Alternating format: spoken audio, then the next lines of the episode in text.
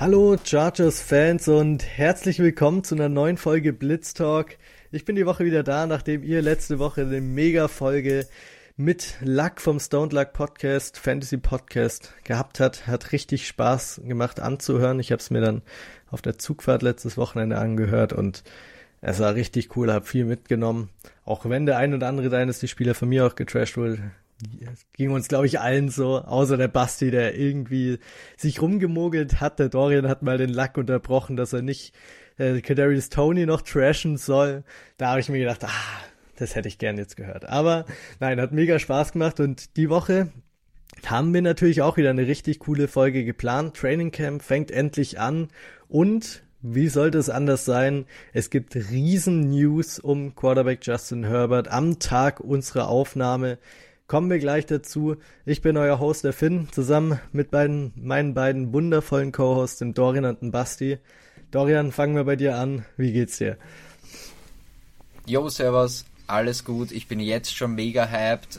Ich habe gerade festgestellt, wir haben eigentlich die, die Off-Season schon ziemlich gut rübergebracht. Jetzt geht's endlich wieder los mit Real Football. Jetzt äh, ein bisschen Training Camp und in zwei Wochen, knapp zwei Wochen sind, geht dann schon die Preseason los. Also es ist soweit, wir haben es wir haben's fast geschafft. Ähm, gehypt jetzt auch aufs Wochenende, ähm, AFL-Finale, Go Dragons, ich habe sogar VIP-Karten jetzt noch gekriegt, also ja, voll. Ich bin gehypt, kann losgehen. Sehr, sehr nice. Basti, wie geht's dir? Servus, hi. Mir geht's gut. Ähm, wenn, wenn wir schon über Hype sprechen, noch 93 Tage, bis unser Flug nach, nach LA geht. Ähm, nur nochmal, um es hier reinzuwerfen. Sonst natürlich mega gehypt äh, wegen Justin Herbert und seinem neuen Contract. Werden wir gleich ausführlich darauf eingehen. Und ich bin mega gehypt, dass der Finn bald äh, zu mir in meine Stadt zieht. Ja, so sieht's aus. Bei mir geht's nach Nürnberg in weniger als einer Woche und dann gerade pünktlich zur NFL-Season passt es natürlich perfekt, wenn ich da mit dem Basti dann regelmäßig mal schauen kann, nicht so wie letztes Jahr nur vereinzelt einmal. Da bin ich auch schon richtig hyped drauf. Das wird sehr, sehr cool. Und jetzt kommen wir endlich bei dem Punkt an, auf den wir eigentlich schon die ganze Offseason warten. Aber ist perfekt, dass es heute am Tag unserer Aufnahme, die eh geplant war, rauskommt. Justin Herbert hat einen neuen Contract. Er wird noch lange, lange bei den Chargers spielen. Hat einen Vertrag unterschrieben für 262,5 Millionen Dollar. Lasst euch das mal auf der Zunge zergehen. 262,5 Millionen Dollar für fünf Jahre Vertragsverlängerung, die angeheftet werden an seinen noch bestehenden Vertrag. Und das heißt natürlich, dass er jetzt sechs Jahre noch beiden Chargers spielen wird. Und das ist natürlich der Hammer. Das hat uns richtig, richtig hyped. Erste Instant Reaction erzählt. Basti, fang du gern an. Was war der erste Moment, als du es gelesen hast? Ähm, ich habe es heute Morgen beim Aufstehen irgendwo um 6 Uhr gelesen. Da vielleicht noch so da, davor hatte ich schon gar nicht mehr dran gedacht. Also irgendwie war es bei mir gedanklich ganz weit weg, dass, dass diese Vertragsverlängerung ja noch aussteht. Dann gestern, als ich dann die, die Bilder gesehen habe, wie, wie die Spieler zum Training kommen, reporten, nach mir, ah ja, stimmt, äh, da war ja was mit Justin Herbert. Äh, hab dann gesehen, dass, dass er auch reportet und hab mir, okay, ja, also kein, kein Holdout, aber wer, wer weiß, was noch passiert. Und dann heute Morgen dann die, die frohe Nachricht, äh, ja, wie, wie immer, wenn das so ist, schaust du noch, noch im Halbschlaf auf dein Handy und auf einmal zack, bumm, äh, Adrenalinstoß hellwach und ähm, richtig cool, richtig cool, hat mich gefreut. Ähm, in Höhe und Länge, glaube ich, so zu erwarten. Äh, so, so ähnlich hat man es ja auch schon besprochen. Äh, ja, auf die Details gehen wir dann ein. Aber erstmal, Dorian, wie war es bei dir? Ja, eigentlich der totale No-Brainer und trotzdem ist man dann so gehypt in dem Moment. Ähm, bei mir war es auch in der Früh am, am Weg in die Arbeit im Zug gelesen und instant gute Laune, sofort alles, was ich gesehen habe, irgendwie mit Herbert sofort geliked. Ähm, ja, ein bisschen hat sich schon abzeichnet, weil es war ja auch, äh, Dean Spanos war dann auch ähm, eben an, an dem Tag, am, am ersten Training Camp Tag, ähm, wo die Spieler reportet haben, ähm, war eben auch dort dann, äh, Ian Rappaport war auch in der Chargers Facility, also das ja, hat schon ein paar Anzeichen eigentlich gegeben, Ähm, und jetzt auch so die letzten Tage war, war für mich so die Frage, okay, wer Burrow oder Herbert, wer zuerst? Ähm, ja, wie gesagt, absoluter No-Brainer, trotzdem natürlich super, super freundliche ähm, Neuigkeiten. Absolut. Ist ähnlich wie bei Dervin James letztes Jahr. Ja. Da haben wir auch gleich eine Bonusfolge eingelegt und da waren wir auch mega hype drüber. Deshalb bei Herbert ja natürlich das Gleiche. Zu wissen, dass der Franchise Quarterback jetzt für noch lange Zeit auch wirklich da bleibt, ich weiß, kam ja eigentlich nie wirklich in Frage, dass man so einen Quarterback wie Justin Herbert, den legt man, wie sagt man so schön im Englischen, blank check hin. Einfach ein Check, den er sich die Zahl draufschreiben kann. Er konnte sich mehr oder weniger aussuchen, wie viel will er jetzt haben. Jetzt ist er der highest paid Quarterback aller Zeiten geworden, zumindest wenn es nach äh, Yearly Value, also jährlicher Verdienst nachgeht. Natürlich von der Gesamtsumme hatten Mahomes mit seinem, wie viel war es, zwölf Jahresvertrag oder sowas? Zehn, glaube ich. Zehn, ja, mhm. wie auch immer hat er natürlich mehr Geld gemacht, aber Justin Herbert, ich glaube, der wird sich nicht beschweren. Es bleibt aber weiterhin so bodenständig wie bisher, was so seine Interviews angeht, die er bisher ähm, gegeben hat. Klang ganz entspannt und fokussiert auf die nächste Season. Jetzt aber zu den Vertragszahlen selbst. Er hat ja nicht nur diese 262,5 Millionen, sondern hat auch noch den höchsten Guarantee wenn man Deshaun Watson rausnimmt, weil dem seinen Vertrag kann man sich ja nicht äh, vergleichen, aber er kriegt 193,7 Millionen guaranteed, davon 133,7 Millionen, die guaranteed Sign sind, äh, Signing sind. Das heißt, die komplett von Injury allem ausgeschlossen sind. 133,7 Millionen wird er garantiert zu 100% bekommen und so ziemlich garantiert kriegt er 193,7 Millionen, was eine enorme Summe ist. Damit bindet man sich natürlich an den Quarterback. Es gibt kein Contract Out in dem Sinne, ohne dass man viel Dead Cap schluckt. Aber bei Quarterback unirrelevant oder wie seht ihr das? Ja, ähm, schon irgendwo. Also er hat, äh, ist glaube ich am Vertragsende ist er 31. Von daher da noch im besten Quarterback-Alter. Ähm, es ist dann so, die, die genauen Dead Cap-Zahlen müsste ich mir jetzt nochmal anschauen, was, was es bedeuten würde. Ähm, aber ja, wenn, wenn du daneben langst und, und er äh, irg irgendwie nicht spielen sollte und nicht mehr dein, dein Franchise-Quarterback sein sollte, dann hast du ein Riesenproblem. Dann, dann interessiert dich dein Dead Cap auch nicht mehr. Absolut. Dorian, wie siehst du die ganze Vertragsstruktur? Ähm, ja, also das, was der Basti gerade gesagt hat, 100% genauso ist. Ich finde schon, dass sie es interessant aufteilt haben. Also es, es, bleibt jetzt einmal für dieses Jahr unverändert. Ich glaube, das ist nicht so außergewöhnlich sogar. Mhm. Ähm, aber nächstes Jahr, der Cap-Hit ist unter 20 Millionen. Das sind 19,3 Millionen. Das ist schon, also wenig Capit jetzt wirklich für, für so einen Top-Quarterback. Ähm, er steigt dann halt immer weiter an und, und da passt jetzt heute schon in unserer Gruppe ein bisschen projected in dem Jahr, wo, wo er am Peak ist, quasi in seinem vorletzten Contract. Ja, ja klar, da kann es ihm dann noch einmal, da kann sich dann noch einmal spielen und flexibel werden, dann auch mit Capit und da dann schon ein Jahr vorher die, die Verlängerung machen. Ähm, ja doch wieder recht flexibel und auch der Capit steigt ja auch jedes Jahr. Ich glaube, das, das berechnen die da schon noch ein. Ja, wobei es, es schon komisch ist, also es ist 2024 sind es 19, wie du gesagt hast. Ja. Damit sparen sich die Chargers 10 Millionen ein gegenüber äh, seiner Fifth-Year-Option. Mhm. Äh, Freen also schon mal 10 Millionen Cap Space für nächstes Jahr.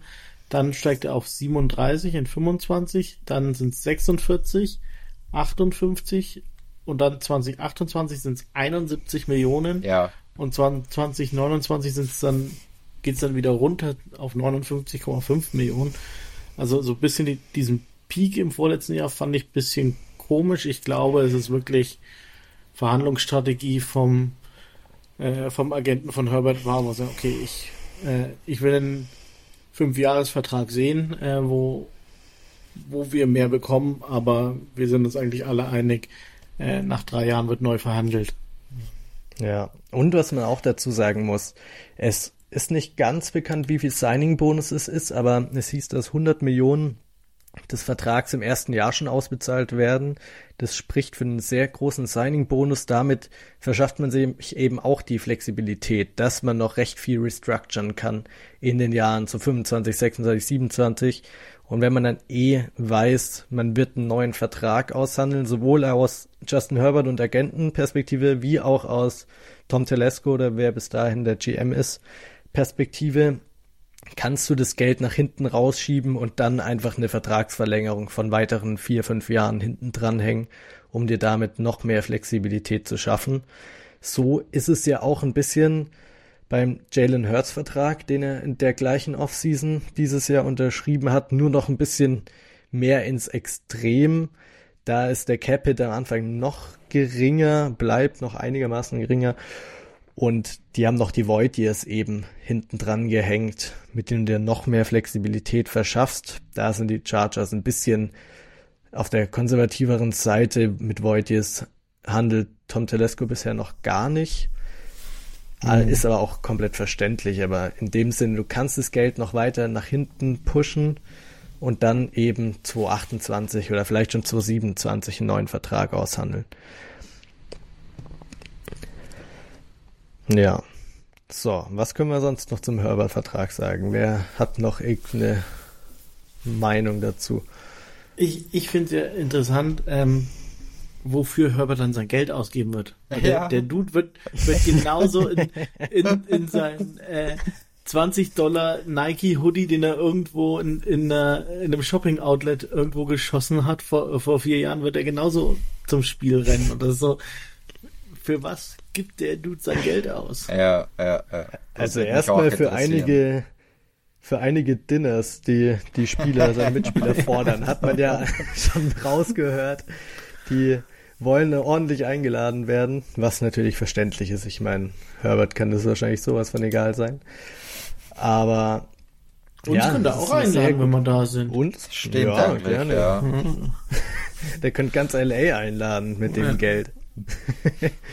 Aber das ist wirklich interessant, weil der Typ, der ist so bodenständig. Ich glaube, es ist auch, es geht ja in so einem Vertrag nicht nur vom Spieler aus, sondern der Agent spielt da viel mit rein, der will seine Provision mitverdienen. Die NFLPA ist immer dafür, dass die Verträge immer weiter in die Höhe gepusht werden. Ich glaube, Justin Herbert. Ich. Außer. Wollen wir das Thema anschneiden? Sollen wir einen Zoom-Call machen, wo wir alle einladen? Dafür, dass dann Barkley zwei Tage später einfach alles in den Zahn setzt. Aber. Für 900.000. Also Frechheit. Ich, ich glaube ja, dass er sich so eine richtig coole Angel kauft. Ja. Oh ja. Aber ich glaube, die kann er sich schon so von seinem Rookie-Contract, hätte er sich die schon leisten können. Ja, ich glaube ich glaube auch, dass das ein fettes Boot wird. Und dann, ja, wahrscheinlich halt Eugene oder sowas. Und einen noch größeren Grill für ein noch größeres ja. Brisket. Ja, wichtig, es werden viele Victory Briskets. Oh ja, mhm. die, die gehen ab sofort jetzt immer nur auf Herbert und nicht auf Sander Horwath oder so. Hat der damit der Fullback, der bei den Chargers war. Neighbors. Den meine ich eigentlich. Ja. Gabe Neighbors. Ja, nein, aber 262,5 Millionen. Unfassbare Summen. Jetzt sind wir mal gespannt, ja. wie es dann bei, bei Joe Burrow aussieht. Ja. Wie viel es mehr wird. Ich meine, letztendlich vielleicht 10 Millionen mehr, dass es 2 Millionen mehr pro Jahr sind. Viel höher wird es da auch ich nicht gehen, fast, aber. Mein, meinst du so viel? Also, ja, ich glaube. Habe das jetzt im, im Average Value eine halbe 52,5. Genau, und da, davor war Lamar bei 52, oder? Ich würde auch ja, einfach genau. mal eine halbe Mille, da kriegt die 265 ja. straight up und damit hat er im, im Average, weiß nicht, ja. eine halbe Mille mehr oder so. Ja. Ja, wobei ich, ich glaube, als sein Agent würde ich sagen, ich will mehr als ja, nur zweieinhalb über fünf. Klar, also, klar. Ja, wird, wird interessant. Ähm, Ja. Was mich ein bisschen aufregt, was ich ehrlich sagen muss, ist, dass wieso auch immer, aber Mahomes der einzige Spieler ist, der so ein bisschen wie Brady damals mhm. angeht. Eher mhm. team-friendly die Elis nimmt. Ich weiß auch ja. nicht, wieso er sich wieder dieses Recht rausnehmen konnte und wieso die Chiefs in unserer Division spielen müssen und nicht mhm. irgendwo anders. Ja, aber kaum, das, aber das regt mich ein bisschen auf. Das ist auf. überhaupt kein ja. Westen. Die sind überhaupt nicht mehr im Westen. Das zählt nicht. So. Du musst, trotzdem die, du musst trotzdem die Besten einfach schlagen können, wenn du dorthin willst, wenn du zum Titel absolut, willst. Absolut, absolut. Aber. Ich weiß, mich nerven sie nee, auch. Eigentlich ich nicht. Ich meine, in der NFC marschierst du da durch. Nein, aber wieso muss Mahomes der Einzige sein, der so ein 10, 12 Jahres Deal bekommt? Ja, warum warum war es Brady? Hat uns halt Brady abgefuckt.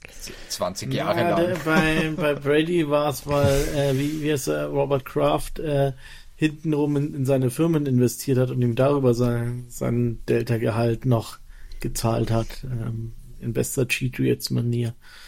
Ähm. Tatsache.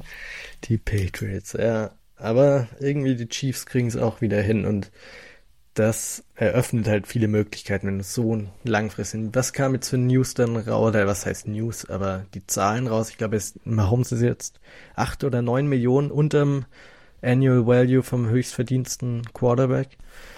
Ja, gut, wobei 8 das Millionen ist, ist auch ein solider. Ja, gut, ein High. Das High ist ein High Running, Running Back. Kriegst Austin Eckler für, Tatsache. Ja. ja, aber mit Pacheco hat er den Super Bowl gewonnen. Von daher. Ja. Andere Sache, Chiefs. Wieder Vertragsgeschichte. Chris Jones, was macht ihr da draußen? Macht ihr euch da irgendwie Hoffnung schon, dass er vielleicht einen kleinen Mini-Holdout macht in die Season rein? Oder dass er vielleicht getradet wird oder was auch immer? Was denkt ihr darüber? Mhm. Weil für die, die es nicht wissen, Chris Jones ich, ich glaube mich will einen neuen Vertrag. Ja, ich glaube mich dunkel erinnern zu können, dass der letztes Jahr in der Offseason auch schon, aber nur ganz kurz so da war auch kurz Ungewissheit und da war ich auch schon so ein bisschen draufgehauen, nämlich, das weiß ich noch. Und dann ein paar Tage später hat sich das aber wieder aufgelöst. Keine Ahnung, ich weiß es wirklich nicht. I don't know. Ja, also ich, ich mache mir auch keine Hoffnungen, dass, dass er getradet wird. Ähm, Kannst mir einfach beim besten Willen nicht vorstellen, dass du so einen Spieler abgibst. Ähm, ja, obwohl die Chiefs schon irgendwo ein bisschen einbüßen müssen. Klar, sie haben Tyreek Hill getradet, da haben sie es gezeigt. Aber auch jetzt, sie haben ja die Offseason einen Right Tackle für 20 Millionen pro Jahr geholt. Ja, aber äh, haben ja, aber dafür ist ihre komplette Defense Chris Jones und drumherum zehn Rookies. Und, und sie sehen, ich meine, das, war, das waren jetzt die Running Backs, weil die vielleicht nicht mehr rausholen können, aber Eckler und Barkley, die meckern ein bisschen, was sie dann kriegen so zwei, drei Millionen Incentives mehr oder so und dann, also ich, ich glaube auch nicht, die, die finden da schon eine Lösung eher als ja. sie wären ja blöd, wenn ja. nicht so. Absolut. Und habt ihr bei, bei dem Interview, das Austin Eckler abgegeben hat zu Herberts Contract, dieses Mini-Interview gleich gehört, wie er dieses One Year betont hat, ja, wie ja. dass er genau ein Jahr jetzt mit Herbert zusammenspielen wird, sich total freut gar nicht irgendwie ja. gequält oder sonst irgendwas. So, ey, äh, ich, ich bin da wirklich zwei, äh, zwiegespalten. So, ich, ich verstehe beide Seiten, ich verstehe die Teams, dass sie sagen, nein, das ist nicht wert. Ich verstehe ihn aber auch, dass er sagt, ich bin das sehr wohl wert. Jetzt heute habe ich gesehen, den Cole Kmet-Vertrag, 4 Millionen für ah, vier Jahre, 50 Millionen. Wenn du das in Relation stellst, den in Produktion, dann come on. Alter. Ja, aber Thailands sind halt letztendlich schwieriger zu finden als Running Backs. So einfach ist es. Aber naja, ja. der Contract ist auch weird. Ähm, so, letzte Sache solange zu, du, wenn, ja, zu Running Backs, so, solange du irgendwo in der fünften Runde random äh, Rookies holen kannst und die dir 1000 Yards hinzaubern hinter einer guten O-Line, werden Running Backs nicht bezahlt. Ja, das, das ist absolut. So. Und es ist ja auch richtig so, wenn man es mal aus GM-Sicht sieht, nimmst, zahlst jetzt einem Running Back 12, 13 Millionen, dass er dir 500 Yards mehr holt und sich nach sechs Spielen aber verletzt, weil er halt ein Running Back ist und super viele Hits einstecken muss. Oder draftest du halt lieber drei Late Round Running Backs und einer davon wird schon irgendwie die 1000 Yards knacken hinter einer guten Structure. Es ist Teambuilding-Maßnahmen, es ist einfach schwierig. Wann haben wir denn bei unserem AFC West Redraft die Running Backs gedraftet? Das war auch ziemlich ganz am Ende. Ich war der Erste. Du warst der Erste. Fix. Ja, du warst also relativ betrunken bei der Folge, oder? du hast irgendwann angefangen mit dem Bier trinken während der Aufnahme, ist alles deine Schuld. Das war alles meine Taktik. Das Story an die Running Backs bezahlt. Aber, Nein, aber jetzt nochmal zu Herberts Contract. Basti, ja. nochmal ganz kurz, dann darfst du auch deine Gedanken nochmal loswerden. Wenn wir aufs nächste Jahr ja schauen, wo wir gesagt haben, der Cap-Hit wird gesenkt, wie mit, um circa 10 Millionen, inwiefern glaubt ihr, eröffnet es die Chance, dass man mehrere der Spieler hält von Khalil Mack, Joey Bosa, Keenan Allen, Mike Williams, die alle über 30 Millionen Cap-Hit haben? Also alle werden trotzdem nicht gehalten, da bleiben. Dafür ist es trotzdem noch zu viel, aber glaubt ihr, dadurch hält man vielleicht einen mehr? Ja, ich denke, das wird das Ziel sein. Ähm, hast dazu einig, einiges an Free Agents. Ähm, ja, du, du wirst den Cap nächste Saison bitter brauchen und wirst da um, um jede Million, um jede halbe Million schon froh sein und könnte mir da schon vorstellen, dass dann vielleicht auch ein Keenan Allen nochmal seinen Vertrag verlängert, darüber äh, von den 30 Millionen runterkommt, ähm, hier seinen, seinen Rentenvertrag unterschreibt. Und ich würde schon davon ausgehen, dass mindestens zwei der, der vier übernächste Saison bei den Chargers spielen. Ich würde ja. mich sogar nicht wundern, wenn es drei wären. Der einzige ist, finde ich, Khalil, der ziemlich keine Chance hat, nächstes Jahr da zu sein. Mit 38 Millionen Cap-Hit und in dem Alter, in dem er ist, müsste er schon eine Mega-Season spielen, dass man sagt, man behält ihn noch für ein weiteres Jahr. Aber ja, gut, ich meine, auch, auch der kann Paycuts nehmen. Ich, ich ja. Meine, jetzt sind wir froh, dass en, endlich Football gespielt wird und wir reden über. Ich, ich wollte auch gerade sagen, 20, ich wollte auch gerade sagen, es, es, um Verträge geht. Das, das, das, ist noch, das ist noch zu weit. Um das müssen wir uns jetzt noch nicht sorgen, zum Glück. Ähm, aber ja, schlussendlich, es gibt Wege da, um, um, um, das Ganze zu lösen. Erinnern wir uns, Anfang der Offseason waren wir auch in der Cap-Hölle, oh mein Gott, minus 30 Millionen, ja, und ein bisschen Restructure und da den einen Karten, zack, und also ergibt's Wege und. Die Blitztalk GMs werden es schon irgendwie regeln. Das kriegen wir schon irgendwie hin. Nein, aber ihr habt ja recht, wir können endlich über Football reden. Wie schön ist das denn? Weil heute am Tag der Aufnahme hat das erste Training Camp Practice begonnen. Es steht ja viel an in den nächsten Wochen von ganz vielen Open Practices, wo man dann viel auf Twitter mitkriegt, viele Videos irgendwie sehen kann, zu auch hinter den Kulissen Practices, die man natürlich nicht dann so viel mitkriegt, außer von Daniel Popper die Berichte. Und dann die ganzen Preseason-Spiele sind ja nicht mehr so weit weg, wenn wir mal ehrlich sind. Das erste Preseason-Spiel ist schon am 13. August, beziehungsweise in der Nacht vom 12. auf den 13. August um 3 Uhr morgens. Bevor wir über die Camp Battles reden, wie findet ihr eigentlich diese Preseason-Zeiten für deutsche Leute? Ich weiß, der Dorian und ich haben vor der Show schon ein bisschen drüber geredet, aber ich find's ganz schlimm. Ja, richtig grindige Zeiten. Um drei oder um vier in der Früh ist halt so, dass, weißt du, wenn es um eins ist, dann kannst du sagen, ja, okay, du bleibst auf und gehst dann schlafen oder legst dich früh oder wie auch immer, aber das, das liegt halt so mitten, mitten in der Nacht oder so ganz geschissen. Und ich, wenn es von, von Freitag auf Samstag oder von Samstag auf Sonntag ist, geht's ja noch, aber Sonntag auf Montag, sorry, also das Preseason-Spiel Week 2, das geht nicht, das, ja, bei aller Liebe. Naja, schlafen die Kinder wenigstens. Das ist das Gute. ja, hast auch recht für, für die Eltern, die das anhören. Da macht ja. es vielleicht Sinn. Ne? Ich, ich, bin mir auch noch unsicher. Letztes Jahr waren, waren sie, glaube ich, alle am Wochenende. Äh, da, da hatte ich sie mir alle angeschaut, alle drei. Ähm, ja, jetzt von Sonntag auf Montag. Ja, ja es ist halt auch das Ding, dass keine Spannung in den Spielen drin ist. Es ist unfassbar langweilig, wenn du dann das erste Quarter durch hast und dann nur noch die Third Stringer spielen, weil die Starter sowieso nicht spielen und die Backups auch nur ein Viertel kriegen. Gerade wenn du dann gegen die Rams spielst, bei Sean McWay kannst du dir sicher sein, dass von diesen mhm. 36 UDFAs, die sie gesigned haben, jeder einzelne wahrscheinlich das ganze Spiel auf dem Platz stehen wird und der Rest geschont wird.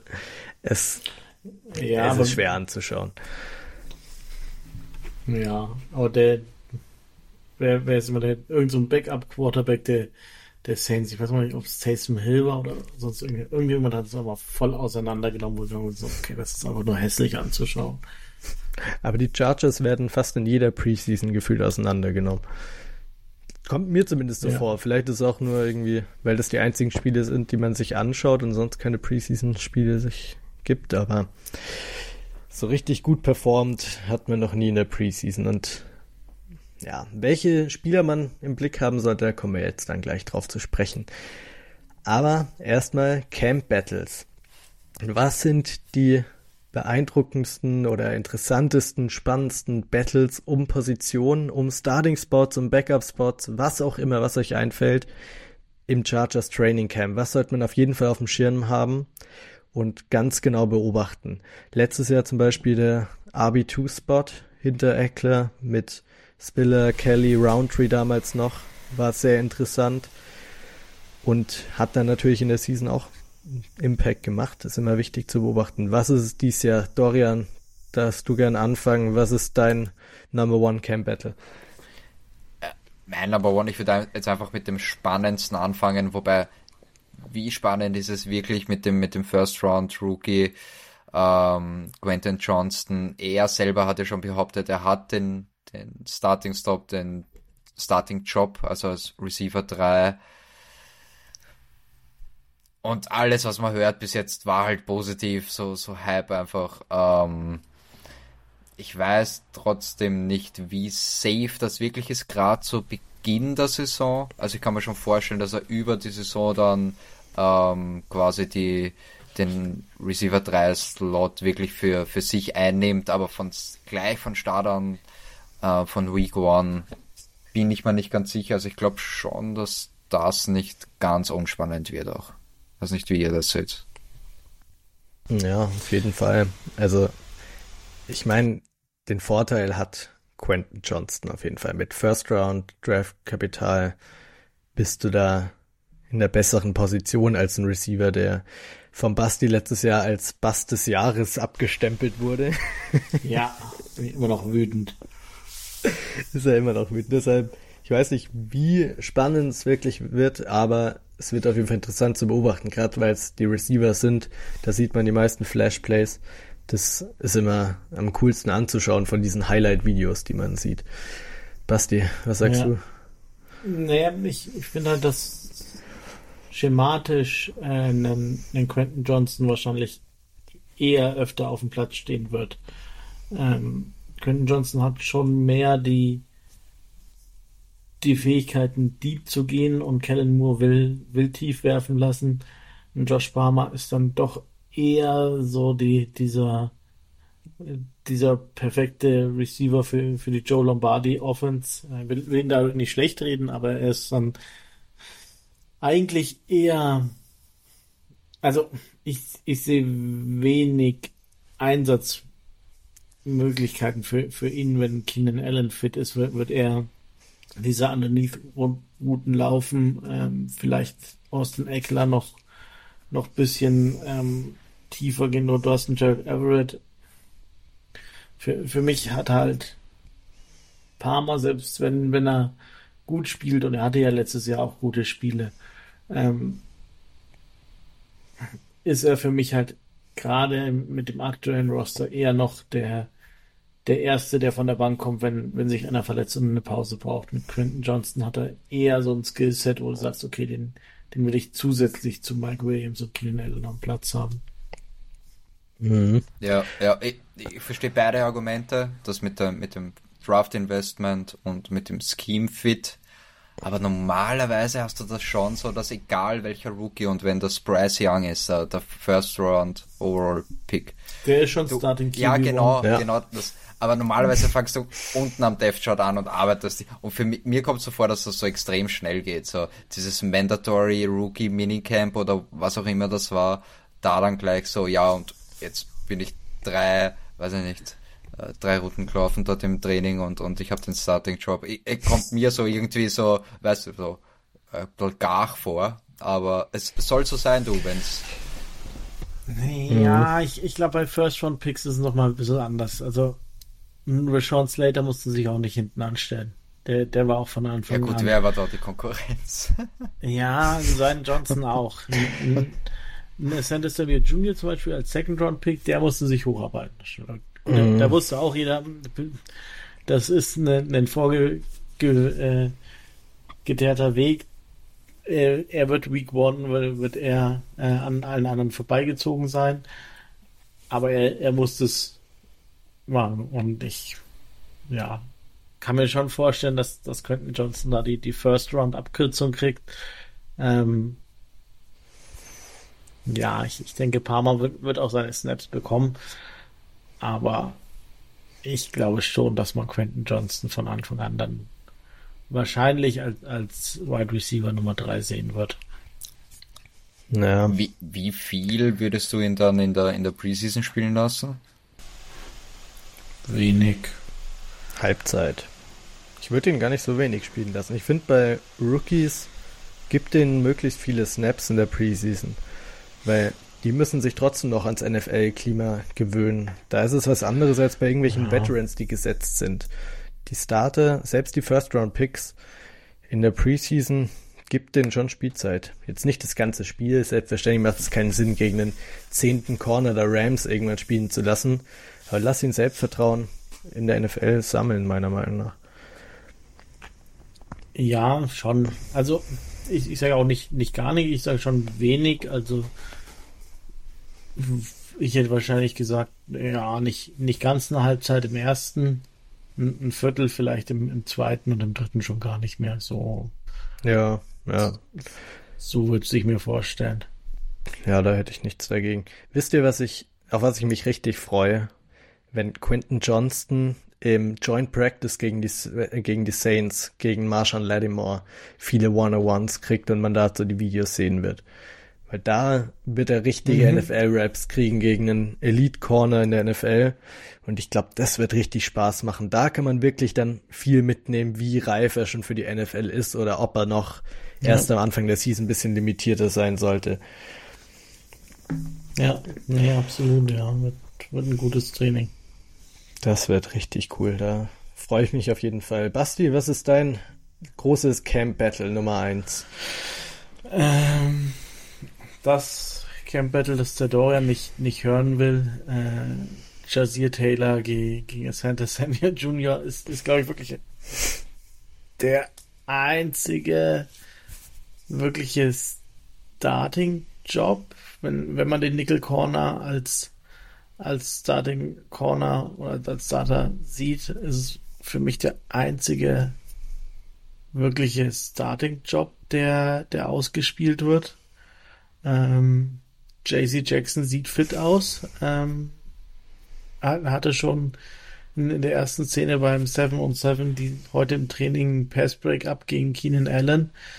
Von daher würde ich sagen, JC Jackson und Michael Davis außen sind schon relativ gesetzt. Ähm, ja, die, die Reports, die man hört, ist, äh, Jazir Taylor ist äh, der Starting Slot Corner und wenn es dann wenn ein Second Team reinkommt, dann geht äh, Jazir Taylor nach außen und Santa Samuel Jr. in den Slot. Also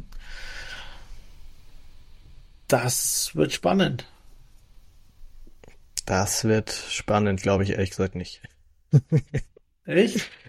Also Sante, der hatte im letzten Spiel, das er gespielt hat, drei Picks gegen Trevor Lawrence. Ich weiß nicht, inwiefern Jazir mhm. Taylor da im gleichen Spiel reinkam und die Schwachstelle in der Defense war, so super viel ausrichten will. Also klar, sollte man im Auge behalten, aber für mich ist das Ding klar in Richtung Ansante geschiftet. Also, ja, komm Dorian, du erst. Ich denke mir gerade, jetzt lass mich doch auch endlich zu Wort kommen, wenn es um Asante geht. äh, ich hätte, wir haben dann auch noch alle so, so einen Camp Standout, sowohl in der Offense als auch Defense und ich habe da schon mit Jasier Taylor spekuliert, wobei mir das dann zu einfach war und ich einen anderen genommen habe.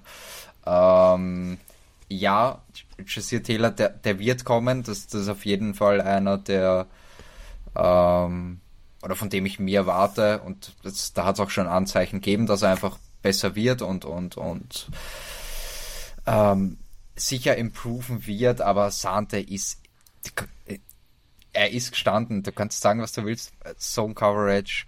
Ähm, ich ich habe vor ein paar Wochen erst, wie ich mal den PFF-Account jetzt wieder zugelegt habe, ähm, die Zahlen lügen nicht und, und die Big Plays auch nicht. Ich weiß, die, die, die Miss-Tackle-Rate, das, es ist nicht so, Basti. Es ist einfach nicht so. Ich bin da ehrlich gesagt auch beim Dorian. 12, die war bei 12% oder was, oder? Genau, und die ist improved von 20 auf 10, von 20 auf 10 Prozent. Ah, Basti, ich finde auch also, mittlerweile der, der Hate gegen Asante von dir geht manchmal ein bisschen nein, zu weit. Ist, ich meine, er ist doch nein, echt, er ist echt ein guter Spieler.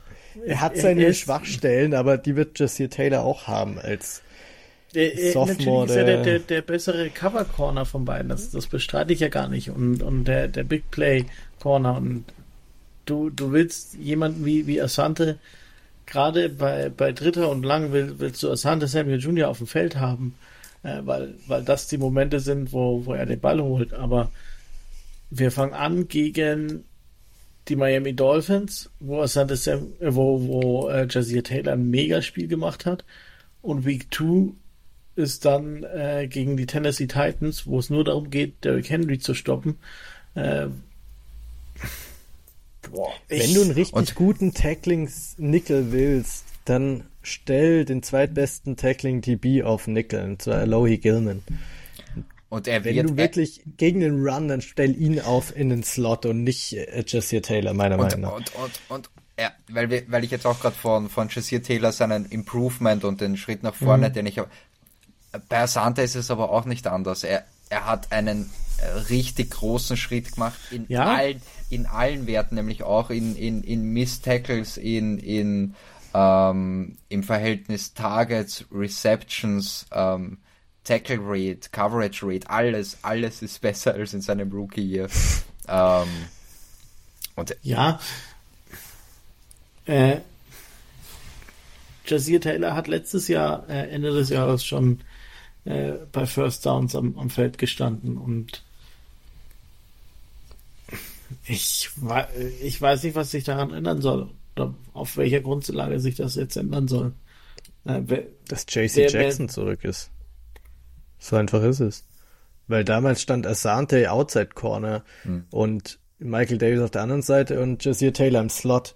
Und jetzt hast du noch einen, äh, war er mal All-Pro, JC Jackson? Nicht, dass ich hier das falsche sage, ich bin mir nicht sicher. Aber auf jeden Fall ein mindestens Pro Bowl Corner, da bin ich mir ziemlich sicher. Aber naja kommt jetzt zurück ähm, und den hast du als Outside Corner gesetzt. Und dann ist die Frage, wen stellst du in den Slot? Jahr, le letztes Jahr hat aber Jasier Taylor für, für Asante Samuel Jr. gestartet und Bryce Callahan war im Slot.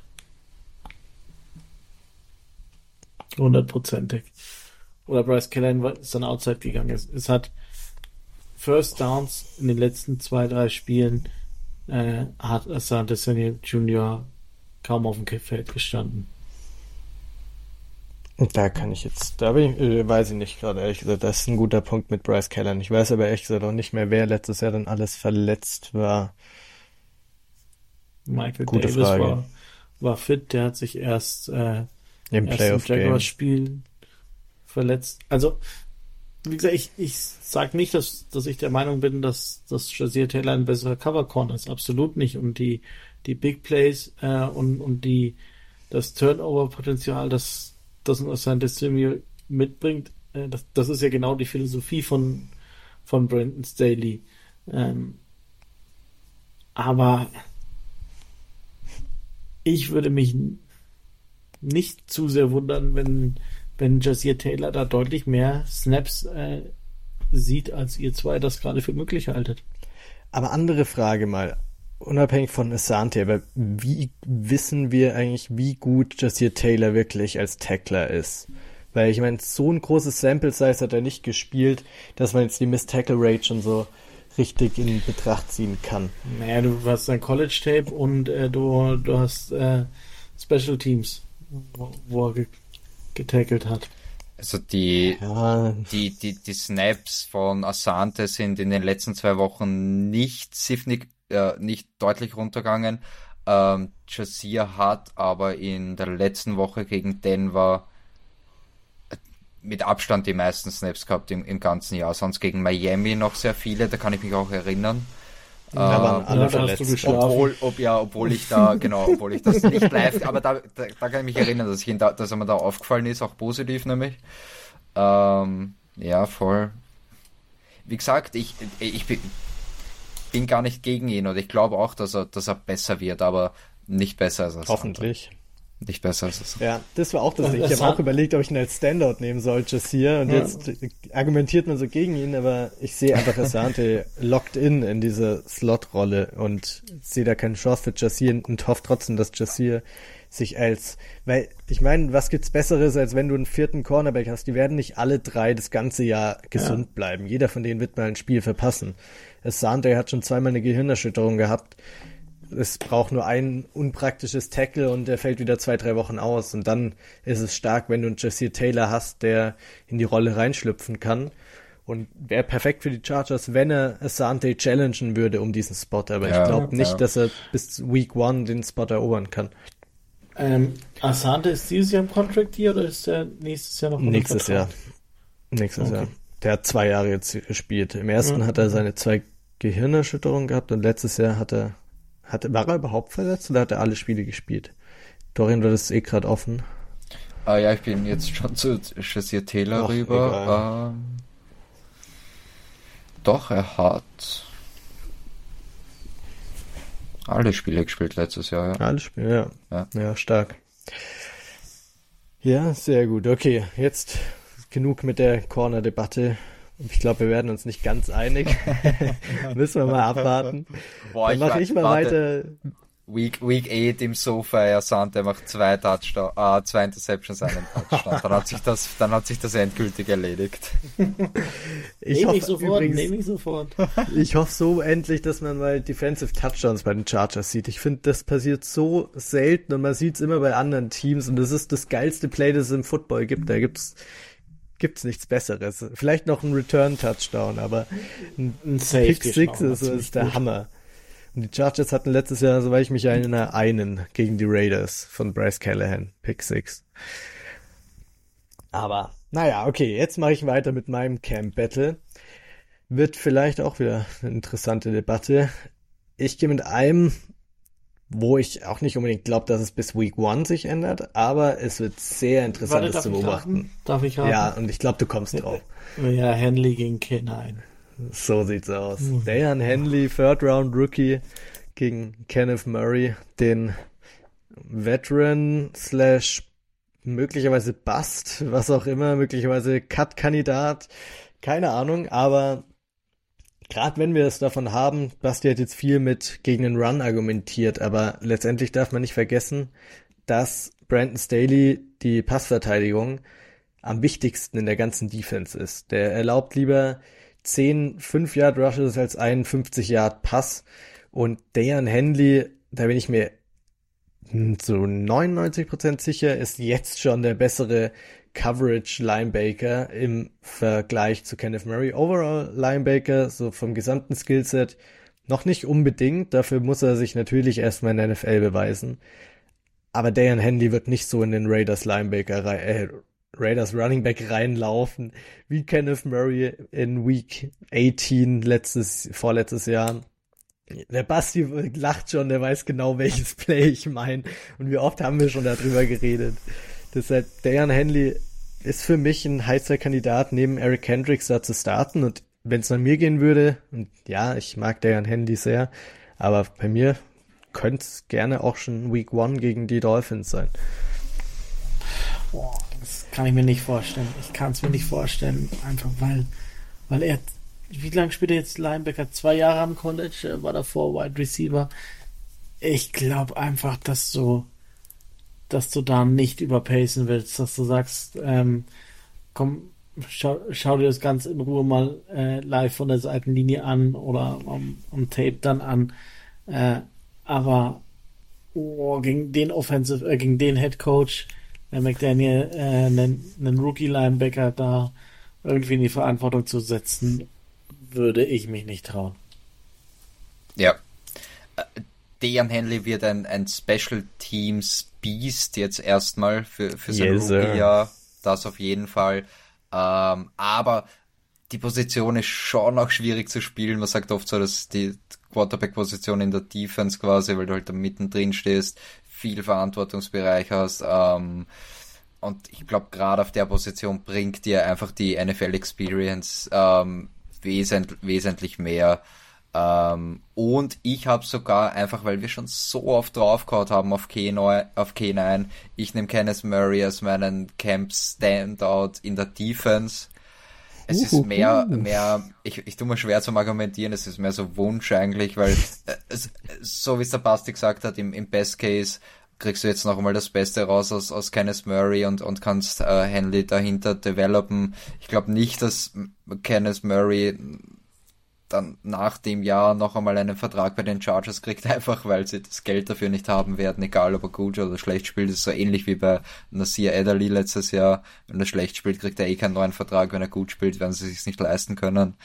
Ähm, ja, ich weiß nicht. Das heißt, er retired am Ende, so wie Nasir Ederly. Who knows? Who knows? You never know. Who knows? Um, you never know. Um, ja, das Einzige, was, was wirklich dafür sprechen könnte, ist, dass er im Camp um, raussticht, ist, dass halt, dass er vielleicht ein bisschen mehr mit, mit, mit der Zweiergarnitur dann trainiert, weil halt Eric Hendricks jetzt auch bei den Chargers ist, äh, dass er da vielleicht ein bisschen rausstechen kann, wenn er mit der zweiten Unit trainiert.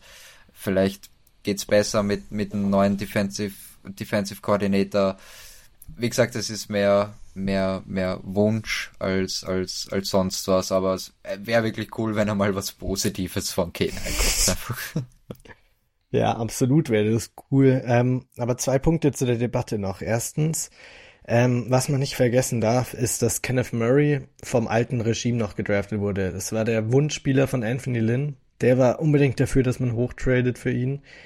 Brandon Staley hat keinerlei Bezug zu ihm also rein theoretisch trifft ihn auch keinerlei Schuld, wenn er dann gecuttet wird. Bei Telesco ist nochmal was anderes.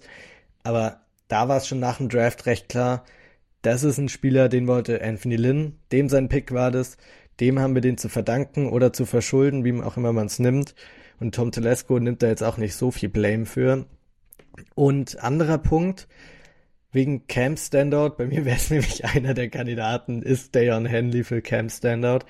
Und das argumentiere ich damit, weil bei Kenneth Murray im Camp, was ist Kenneth Murray seine größte Stärke? Dass er gegen den Run gut ist, dass er ein guter Hitter ist. Und das Ganze kannst du im Training Camp nicht so wirklich zeigen, weil es doch recht limitiert ist, wie viel gehittet wird, wie viel richtig physischer Kontakt da ist. Da kommt es eher darauf an, welche Plays in den Highlights, wenn du einen Pick hast oder so. Forced Fumble gibt's auch im Training Camp eigentlich so ziemlich gar nicht.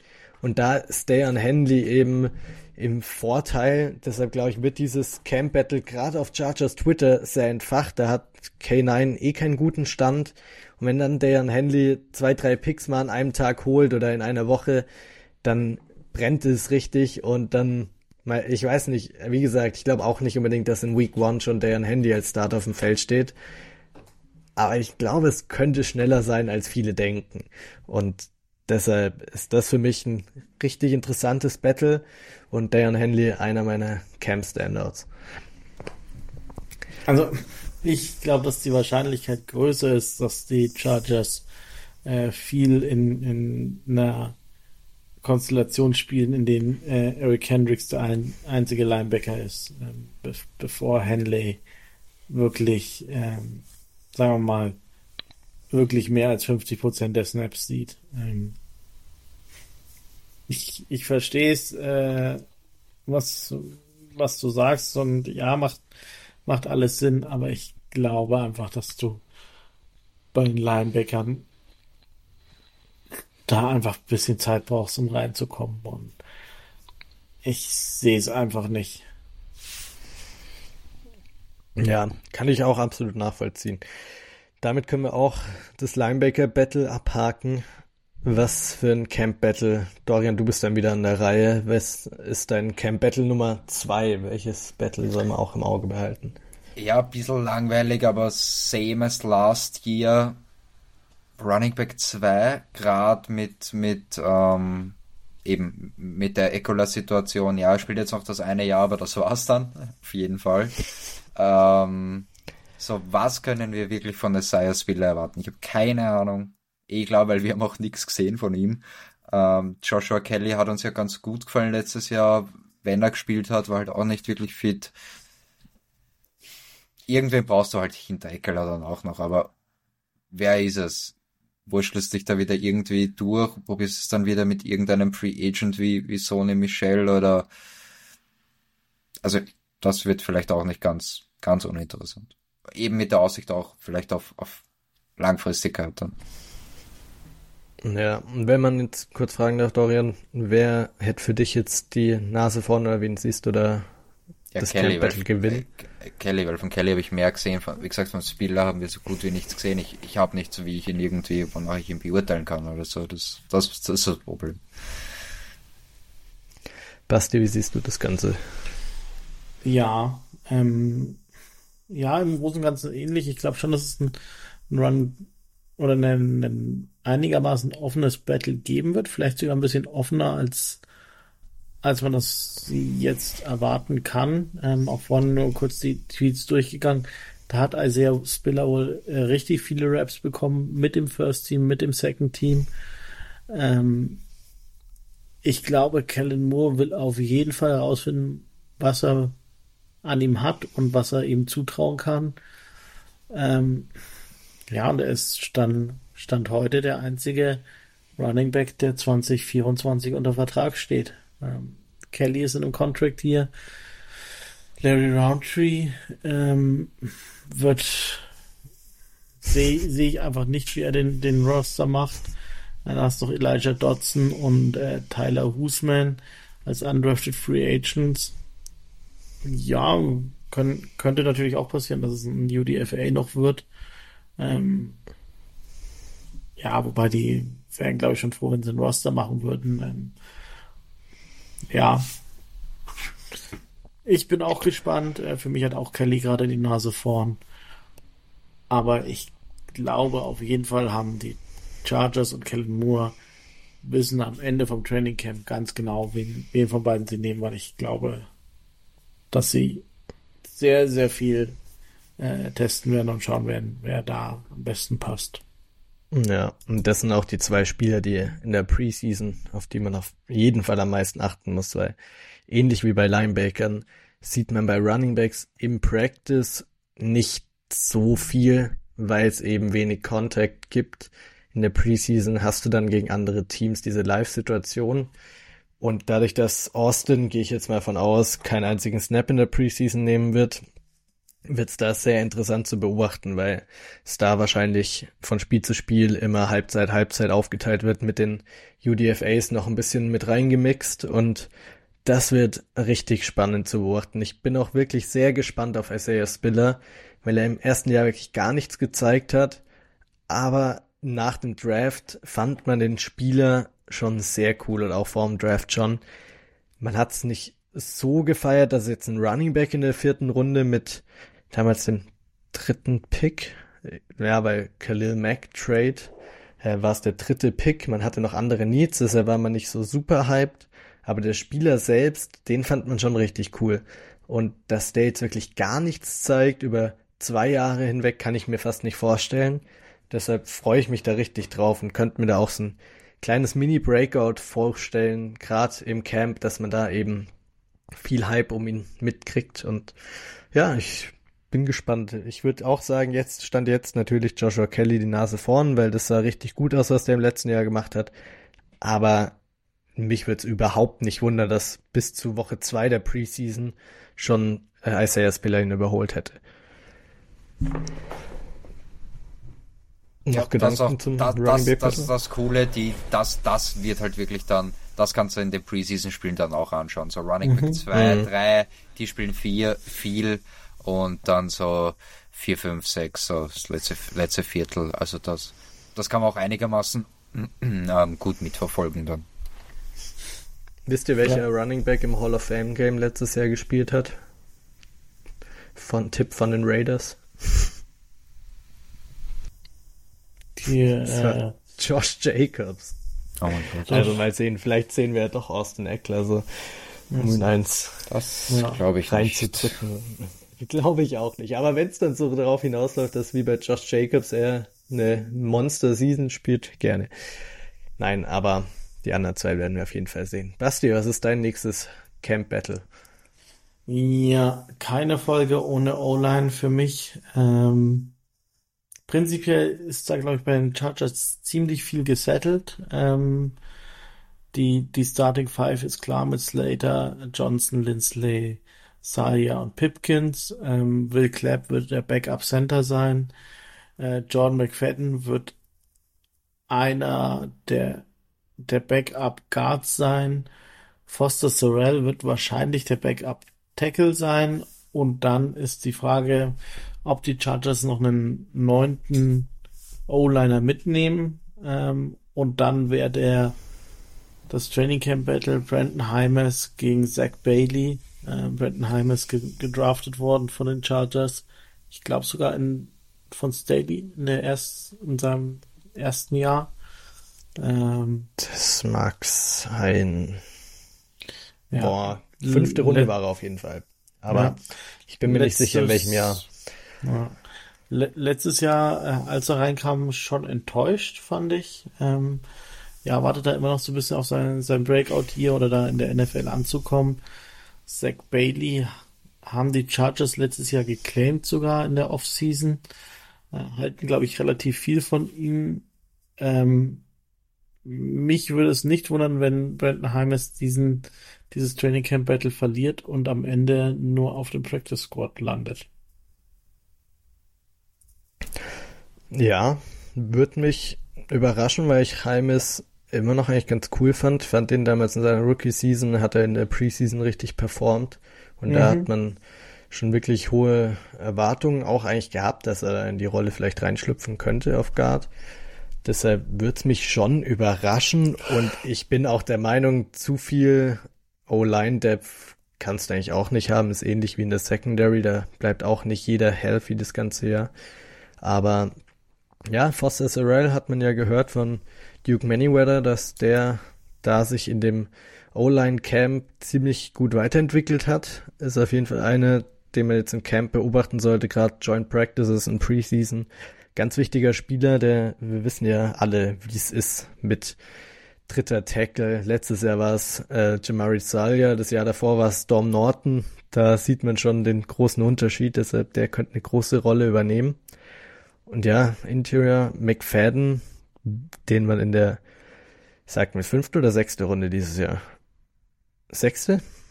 Sechste Runde, sagt der Basti, zeigt er gerade an, gedraftet hat, der wird relativ sicher den Roster machen, würde ich mal sagen. Will Clapp auch ziemlich sicher gesetzt als Backup Center, hat man extra zurückgebracht. Und wen ja. hast du noch erwähnt auf Guard? Zach Bailey. Zach Bailey von Commanders letztes Jahr, ja. Ja, der wurde letztes Obwohl Jahr. Obwohl der eher Tackle-Statur hat als Guard. Mhm. Also ich glaube, der ja, bettelt sich eher mit Sorrell. Ich glaube, der kann auch so ein bisschen beide spielen, aber ich hätte gedacht, dass sie ihn jetzt auf, äh, auf Guard äh, aufstellen. Der wird bestimmt durchrotiert im Laufe des Camps auf beide Positionen. Genauso wie Brandon Heimes vielleicht auch, weil gerade der, der wie viel ist es dann, der neunte Offensive Lineman, den ist es nicht schlecht, wenn er noch Flexibilität hat, dass er sowohl auf Guard als auch auf Tackle spielen ja. kann. Deshalb, Klar. ja, Dorian, deine Meinung zu oh, O-Line? Da, da, da habe ich ehrlich gesagt jetzt nicht viel hinzuzufügen. Das Einzige, was mich freut, ist, dass Foster Sorrell gerade diesen Hype kriegt von, von Duke, oder Hype, dass man halt gelobt hat. Und das hat mich schon stark erinnert an, an letztes Jahr, wo, wo dasselbe eigentlich mit, mit Trey Pipkins war, der dann wirklich einen großen Schritt nach vorn gemacht hat. Sonst, ja, wie gesagt, kann ich da nicht viel hinzufügen. Ich sehe es auch so wie der Basti, dass da Brandon äh, vielleicht dann überbleiben könnte und nur eventuell nur im Practice Squad landet. Ja. ja. So fürs nächste Camp Battle. Ich muss mich gerade noch entscheiden zwischen Offense und Defense. Sag mir mal, soll ich Offense oder Defense nehmen? Ich habe zwei Position Battles. Das, was Special mehr Diskus Diskussionsbedarf gibt. Dann nehme ich die Defense, wenn es mehr Diskussionsbedarf. Alohi Gilman gegen JT Woods auf Safety. Hä? Dorian, das du. Überhaupt kein Battle. Ah. Gar kein Battle, was? Nein, absolut nicht. Inwiefern? Alohi Gilman ist safe der Starter. Also, sorry, da, ich, ich würde eher sagen, äh, JT Woods liefert sich ein Battle, ob er überhaupt Safety 3 wird. Kein, keine mit Chance, wem? dass. Mit wem auch Safety 3? Äh, Mark Webb und Riven Jawohl, Mark Webb. Mark Webb, Dorian. Aber wirklich, ich meine, JT Woods gedraftet, um, äh, ähm, wie hieß er, Nasir Adderley abzulösen auf Free Safety. Ich meine, Alohi mhm. ist nicht dieser Free Safety mit super viel Range, der ist eher näher an der Line of Scrimmage mit äh, guter Hit Power, guten Tackling. Ich ja, aber JT Woods auch nicht. Ja, aber JT Woods hat für mich da schon einen guten Spot auf Free Safety, den er sich erkämpfen kann. Klar hat Alohi da wahrscheinlich trotzdem noch die Nase vorn, gerade weil einfach mehr gezeigt wird und ich werde auch nichts dagegen argumentieren, weil ich liebe Alohi, der ist ein cooler Typ und hat echt richtig gut gespielt letztes Jahr, aber JT Woods hat da schon was mitzureden, meiner Meinung nach. Alohi Gilman ist meilenweit voraus. Also da, da müsste Dorian, JT Woods was sagst du denn? müsste den, den ja. größten Sprung haben, dass der irgendwo in die Nähe kommt. Ja, ja, das, das stimmt schon. Ich meine, klar ist, ist Alohi Gilman jetzt erstmal vorn, aber war Gilman ein, ein Viert- oder Fünft-Round-Pick? Fünft. Fünf. Mhm. Nee, ja. sechst sogar, der war ein Sechstrunden-Pick. Wirklich so spät? Ja. Okay. Ziemlich ja, sicher. Da, wie gesagt, die, die, die Erwartungen waren natürlich da an JT Woods und ich weiß nicht, ob du die nach einer schlechten Rookie-Season, einer katastrophalen Rookie-Season ähm, dann komplett zurückschraubst. Das, das glaube ich nicht. Also ich glaube schon, dass immer mhm. noch die Erwartung da ist, dass er diesen Spot einnehmen kann. Ähm, selbes Problem jetzt für mich gerade wie bei Isaiah Spiller. Ich kann es nicht bewerten. Ich, ich kann es nicht sagen, weil ich kaum was gesehen habe von ihm. Ähm, ja, aber das, was man gesehen hat, war scheiße. Ja, eh klar, ja, ja. Das ja. auf jeden Fall, das auf jeden Fall. Bei, bei Spiller hast du wirklich gar nichts gesehen, weil, weil er nie am Feld stand, aber bei, bei Gilman hast du halt genau gesehen, okay, der, der ist noch nicht in, in der NFL angekommen. Ja, ich meine, bei Pipkins war es das gleiche, da hast du auch drei Jahre nur Trash gesehen und dann macht er diesen Jump ja. und ja. Wird, verdient sich jetzt sieben Millionen pro Jahr. Also da nach einem Jahr den Third-Round-Pick abschreiben, ist Nein, ich schreibe ihn ja nicht ab, aber ich. Aber wenn er was zeigen kann, dann ja im Training Camp. Das ist ja, gerade da hat er ja die Chance. Klar ist Alohi da weit vorne, weil er letztes Jahr delivered hat, als JT Woods wirklich gar nichts gezeigt hat, aber es ist ein Battle. Also ich würde schon sagen, wenn JT Woods im Camp mega performt, wäre ich jetzt nicht super überrascht, wenn der plötzlich als Starting Free Safety in Week One auf dem Feld stehen würde. Lohi wird seine Rolle kriegen, der ist so ein bisschen so Adrian Phillips-Style, so den findet man schon mhm. einen Spot, man weiß nicht 100% wo man ihn zuordnen soll, auf welche Position, aber der wird auf dem Feld stehen, aber für den Free Safety Spot ist es, finde ich, schon ein richtiges Battle, weil JT Woods physisch deutlich bessere Voraussetzungen hat, um da die Deep Zone zu covern.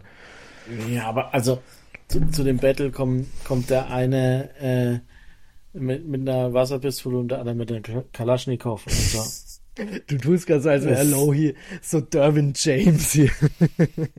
ja, im Vergleich äh, zu JT Woods. Äh, ja, aber hat, hat letztes Jahr, Ende der Saison überzeugt. Der, der hat nicht wenig flashy Plays gemacht, der, der war aber grundsolide und ich glaube, das, das ist das, was du in dieser Defense brauchst, dass dein, deine Nicht-Star-Player einfach solide spielen. Und da. Absolut, aber ist er der Starting Free Safety von Tag 1 oder battelt sich's da noch aus und wenn JT Woods gut performt, sucht man äh, Alohi eher da in dieser Jasir Taylor Rolle oder in der Nickel Linebacker Rolle und sucht ihn näher an der Line of Scrimmage, wo er mehr seine Stärken liegen hat.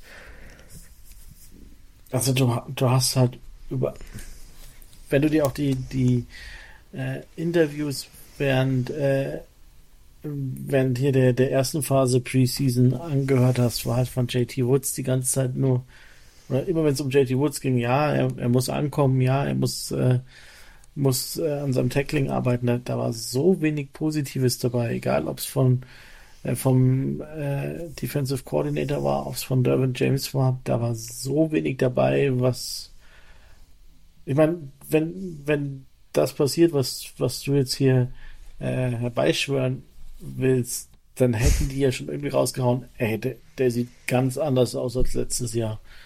Ähm, und der. Aber das kommt ja vielleicht jetzt im Training Camp. Jetzt ist ja die Zeit, wo dann wirklich was gezeigt wird. Ich meine, restliche Offseason, ja, ist nicht so ein super Zeichen, aber jetzt hat er ja die Chance, wirklich was zu zeigen. Ich meine, im Mandatory Minicamp, wenn du da performst und jeder von dir schwärmt, das saved dir keinen Roster-Spot oder Starting-Spot, außer vielleicht bei Quentin Johnston, wie wir es Wochen besprochen haben, aber prinzipiell zählt das Training Camp deutlich mehr als ein Mandatory Minicamp und auch die Preseason. Ja, natürlich, ja, natürlich, aber die, der Abstand von Mandatory Minicamp zu so jetzt Training Camp ist ja so klein wie, was für einen Sprung soll der denn da machen? Wo soll der denn auf einmal herkommen? Der muss ja über, über den Winter kommen. Und also ich, ich habe ihn echt noch nicht, ich könnte mir einen ordentlichen Jump dieses Jahr trotzdem von ihm vorstellen. Ich meine, Reports sind das eine, wenn, was es wäre jetzt gewesen, wenn jeder von ihm sagt, er ist in der besten Form seines Lebens, wie bei jedem anderen Spieler. Also ja es kannst auch nicht wirklich viel reininterpretieren. Jetzt wird es dann spannend, wenn er dann eben gerade so dieses Joint Practice gegen die Saints Backups, wenn dann Taysom Hill an der Center spielt oder wer auch sonst der Backup von Derek Carr ist, da wird er hm. Snaps kriegen. Gegen Derek Carr wird er seine Snaps kriegen und da bin ich gespannt und auch in der Preseason werden wir ihn viel sehen. Ich glaube auch, dass Alohi viel noch in der Preseason spielen wird. Das ist nicht so ein komplett gestandener Veteran, der seinen Starting-Spot zu 100% sicher hat. Auch wenn ja, er richtig gut performt hat, aber er kam ja auch nur aufs Feld letztes Jahr, weil Spieler verletzt waren. Ja, natürlich, aber er hat die Chance genutzt und als äh, Nasir Ederly fit war, er hat Nasir Ederly nicht gespielt, weil Gilman gespielt hat. Sorry, du, du brauchst keinen einzigen Preseason-Snap von der Lori Gilman sehen. Du weißt genau, was du beim kriegst. Einen, Werden wir aber trotzdem. physisch limitierten äh, Safety, der, der nicht die beste Range hat, der nicht der schnellste ist, nicht der größte, der aber grundsolide ist, der, der überdurchschnittlich schnell ähm, sieht, wie, wie sich kann. das Play entwickelt und, und da seine Reads machen kann. Und die haben, also, ja, das, das ist mein, mein Dreier-Schüler und der, der, der wird mir mein Spiel so gut wie nie gewinnen. Er wird es mir aber auch nicht verlieren. Alohi Gilman hatte übrigens auch einen Pick Six, oder? Gegen die Browns? Nee, ach, ich meine, das, das war kurz vor der eigenen Endzone, nicht vor der gegnerischen. Sorry, hab nichts gesagt. Nee, bin ich aber voll bei dir. Ich meine, Aloy ist ja auch, wie gesagt, ich bin der Letzte, der Aloy irgendwie kritisiert, aber du wolltest was mit Diskussionsbedarf, da hast du es. Ich meine, JT Woods, ich wäre nicht zu überrascht, wenn er hier einen Jump macht. Und klar kann man das auf nichts basieren, aber genauso wenig kann man es bei Isaiah Spiller auf irgendwas basieren. Und trotzdem könnte man sich vorstellen. Josh Kelly hat letztes Jahr auch auf dem Feld deutlich mehr gezeigt als ein Isaiah Spiller und trotzdem ist es ein offenes Battle. Und der Free Safety Spot ist eben offen. Wie gesagt, Alohi wird auf dem Platz stehen, aber in welcher Rolle, das steht noch in Frage. Und wenn JT Woods im Training Camp performen kann, da wo er die Chance hat, weil er sonst erst wieder nächstes Jahr was zeigen kann, dann wäre es das Ideale, wenn er sich den Free Safety Spot vielleicht sogar schnappt und du dann einen Alohi Gilman in einer flexibleren Rolle haben kannst. Wie auch immer, also in der, Stal in der Staley Defense ist, ist dann der dritte Safety halt auch nicht uninteressant, von dem her. Ja, genau. Ja. Vielleicht kommt da noch John Johnson rein. Ja. Ja, dann aber schnell, ja. damit er im Camp jetzt auch noch dabei ist. Hopp, hopp. Ja, ja schön wäre es. Das Playbook kennt er. Den, den brauchst ja. du nicht, nicht viel, viel aber Vorlauf Chem geben. Chemistry, Chemistry. Chemistry, ja, das klar. Secondary, ganz wichtig. Aber, Haben wir bei JC Jackson also ich, letztes Jahr gesehen. Ich, ich sehe es bei JT Woods einfach nicht. Ich, ich sehe es einfach nicht. Und wenn, wenn er ganz ehrlich, nach dem, was, was man bisher gesehen hat, wenn, wenn er einer deiner Starting 11 in der Defense ist, dann hast du schon ein Problem. Ich lasse mich gern vom, vom Gegenteil überzeugen und ich werde zugeben, wenn ich ja. falsch lag. Aber ich glaube, ja, warten dass, mal ab. ich meine, der wurde gedraftet. Er wurde mit dem Wissen gedraftet, dass er ein Project ist. Und ob es ja. jetzt ein Jahr dauert oder vielleicht drei Jahre wie bei Trey Pipkins, bei dem das gleiche war, das werden wir erst im Laufe der Zeit herausfinden. Genau. Genau. Andere Frage. Habt ihr noch andere Camp Battles, die ihr noch ansprechen wollt? Ich, ich habe eins zum Abschluss, das ist jetzt eh schon, damit sind wir wirklich am Ende, glaube ich, außer da passt ja dann noch eins. Aber ich gehe jetzt noch mal auf ich, Special Teams. Ja, ich glaube, das habe ich auch. Kicker. Kicker, ja. Kicker. Meine Prediction ist, die ist ganz wild. Ähm, Cameron Dicker macht's. Äh, wirklich Hopkins in Wahrheit muss man ihn allein für dieses Week 6 gegen die Broncos, er sich da den Hamstring gepult hat und trotzdem noch auf einem Bein seine Field gemacht hat. Dafür muss man äh, Dustin Hopkins ja schon lieben, aber ich sag trotzdem, Cameron äh, Dicker verschießt ein Field Goal übers ganze Training Camp und gewinnt das Kicker Battle. Hui. Wie viel verschießt Hopkins, wenn wir schon bei der Prediction sind? Mehr als ein.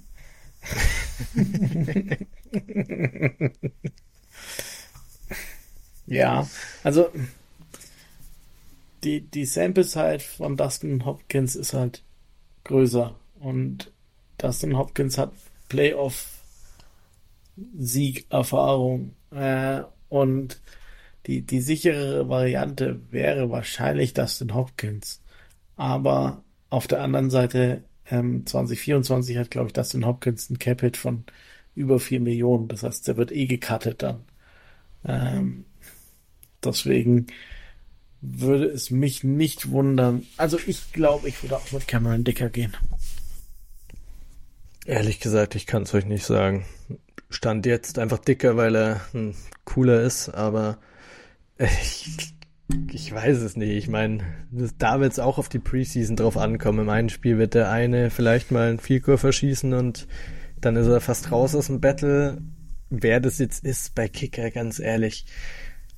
Wie oft haben wir schon Kicker gesehen, die in der Preseason alles machen und dann im ersten Spiel, Young Wei Ku, bestes Beispiel, war im Camp super, hat voll überzeugt und verschießt in seinem ersten NFL-Spiel das Game-Winning Field Goal, keine Ahnung. Also, mir fällt es sehr schwer, mich auf einen fest.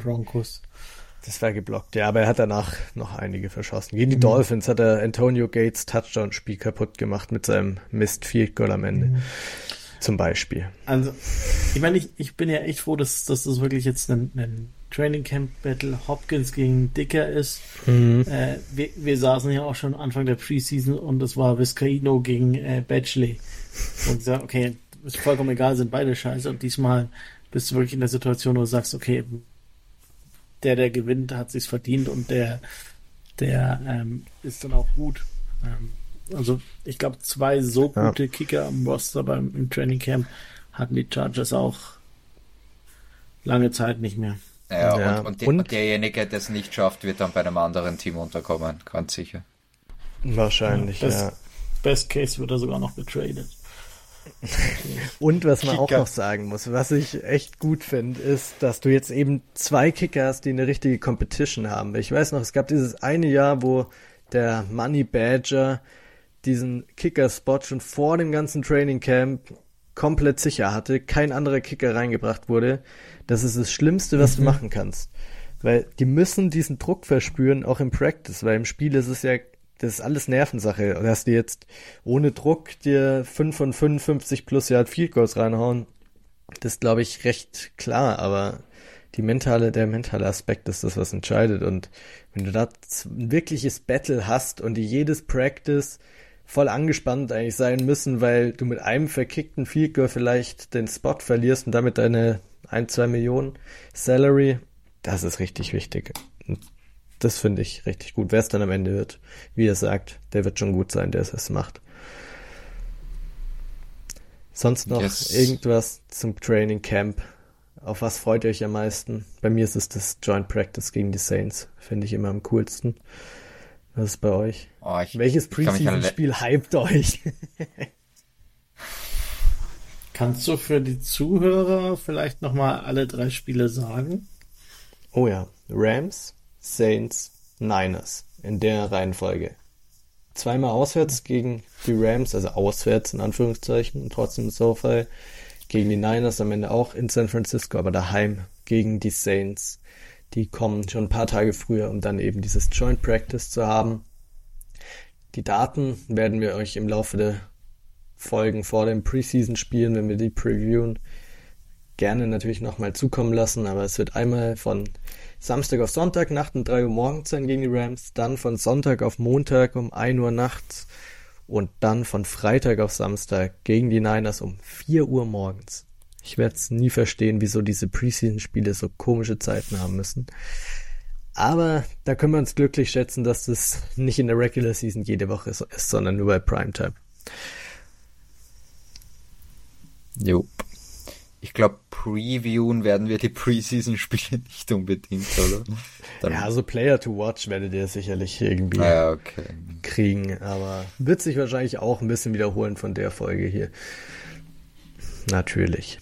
Und sonst auch, was im Training Camp passiert, werden wir euch natürlich up to date halten. Deshalb folgt uns auf Twitter unter @germanblitztalk. Gibt's derzeit auch ein Gewinnspiel, bei dem ihr mitmachen könnt.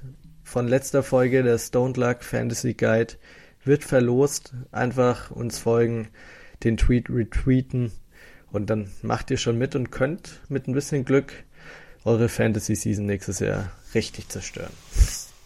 Ja, ganz, ganz so hat es jetzt nicht gestimmt, aber lest euch den, den entsprechenden Tweet Ganz durch. hat's nicht getan, okay. Nee. Ich habe den Tweet nicht gemacht, das war einer von euch. Deshalb verbessert mich gerne, wenn, wenn das Ja. falsch ist. Lieben Aber gerne. Und hört euch die Folge von letzter Woche an. Bei wir zwei hatte der von Stoned Luck den Luck zu Gast und es hat richtig Bock gemacht, das anzuhören. Man hat viel über die Chargers-Spiele auch mitgekriegt. Gerade dieses Quentin Johnson, Josh Palmer Battle hat aus Fantasy-Sicht der Luck ein bisschen andere Perspektive gehabt als wir jetzt heute. Der würde Palmer vor Quentin Johnston im Redraft nehmen. Oh, oh. Und vor vielen anderen auch. Und von vielen anderen sowieso. Aber gerade hier auf die Chargers Camp Battles bezogen. So, in dem Sinne haben wir über alles geredet, sind hyped aufs Training Camp, sind hyped auf die Preseason und wir wünschen euch auch viel Spaß beim ganzen Verfolgen der ganzen Updates. Die Hype Season ist begonnen. Mal sehen, wer am meisten Hype abkriegt. In dem Sinne, bold up. Oder? Up.